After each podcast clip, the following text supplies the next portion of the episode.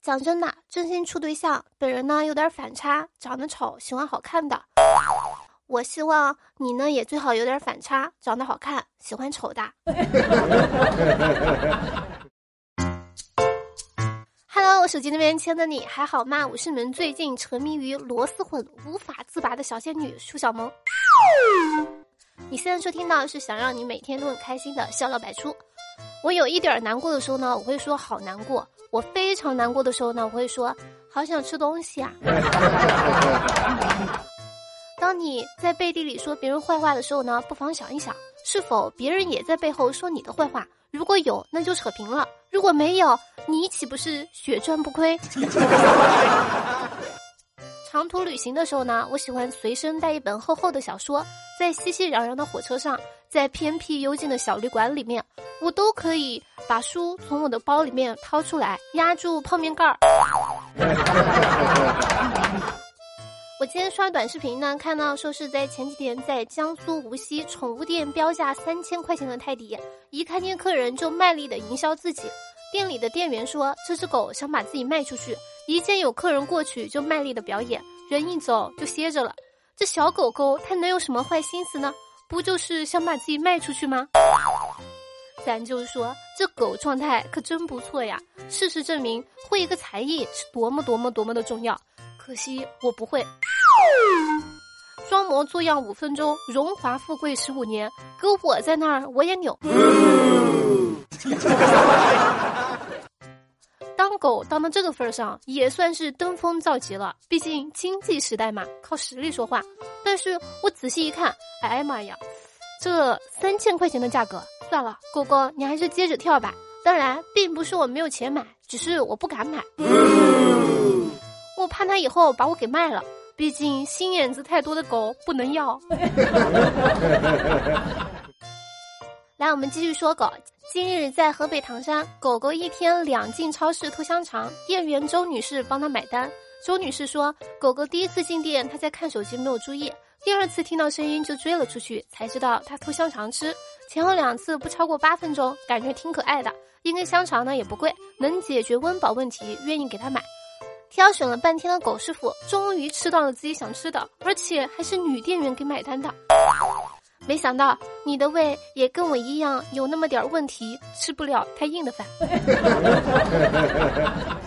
但是，嘤嘤嘤，我也挺可爱的呀，怎么没有男店员给我买吃的呢？哼，吼，你又不是狗。我对生活抱怨好苦，生活说给我加点糖，我问什么糖，他说加了一点荒唐。我们呢就来说一件挺荒唐的事儿，说前段时间吉林男子厨房处理多宝鱼，但是死活翻不过来，鱼的内心估计是吃我可以，少看我的小肚肚，没门儿。早上八点买的，晚上七点还没有吃上饭。实在不行，你就把这个鱼放锅里吧，它完全可以自己翻面儿，估计没多会儿就能吃了。不得不说，这个鱼和这个人，他都是个犟种。鱼的内心很熟吗？上来就想看我的肚肚。男子内心今天就看看是你先进锅还是我先进医院。然后他们两个僵持了一天一夜。咱就说最近这些动物们，你们说咋回事儿？怎么都在成精的边缘徘徊呢？说前几天山东济南孙先生看螃蟹自己解绳，随口说了一句“解开就把你放生”，没想到的是这个螃蟹真的解绑成功，孙先生也信守承诺，连夜开车去附近的小湖给放生了。孙先生感叹：连只螃蟹都在自我救赎，任何事情、任何时候，我们都得要努力呀。有一说一啊，这个鸡汤，哎，我先喝了。螃蟹想说，看见了没？机会都是自己争取的。这只螃蟹回去之后呢，就可以办一个解绑培训班。解绑培训哪家强？中国山东蟹不肉，山东蟹不肉职业培训学校。从此，蟹老板就是最牛的，痞老板只能是个弟弟。但也不得不说一下，上面这个大哥啊，你真的是糊涂啊！这么聪明的螃蟹吃了一定可以长脑子呀。不过有一说一，这个年头不狗的年轻人属实罕见。等着吧，螃蟹精他一定会找你报恩来的。几年后，这个男子处了个女朋友，那个女朋友呢，有个奇怪的习惯，就是喜欢满嘴吐泡，横着走。该说不说的，这人呢是真能处，和螃蟹说话都算数。要是我呀，我也放了，放锅里加葱姜蒜，再加点辣椒面。前段时间，吉林白城，张先生父亲开张先生四十万的车转圈压场院，想把地给压实。张先生说，当时自己在睡觉，之前呢也用拖拉机压过，可能他爸想试试开车压是什么感觉吧，压了二三十圈，后来被他妈妈给制止了。爸爸内心想。哟，这车压着一点颠簸的感觉都没有呀！是是是，没有错，主要是声音小还遮风，丝毫不影响儿子睡觉。这不比拖拉机强多啦？确认过眼神，这位爸爸一定是个狠人。但是吧，在我妈面前，哎，他就是个小巫见大巫了。我妈呢，真的很狠。我新买的小奔。我妈让我去隔壁村拉两车猪粪回来浇地，我要是不去，就会得到一句“啥也指望不上你”。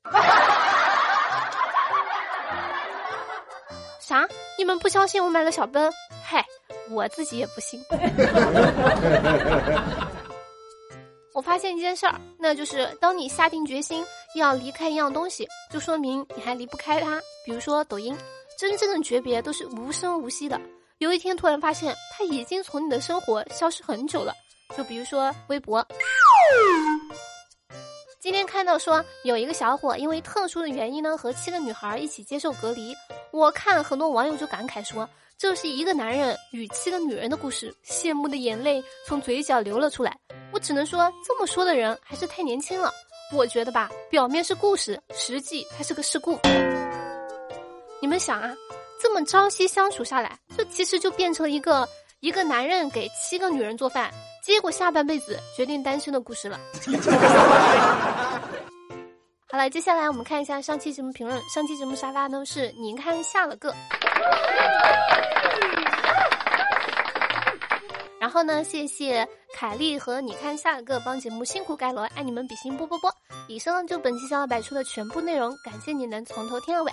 如果说喜欢节目或本人话，记得点赞、转发、评论、打赏，还有就是投月票，一条龙服务哟。投月票呢，在我们屏幕的右下角。好了，等宝宝哔哔完了，我们下期节目不见不散，拜了个拜。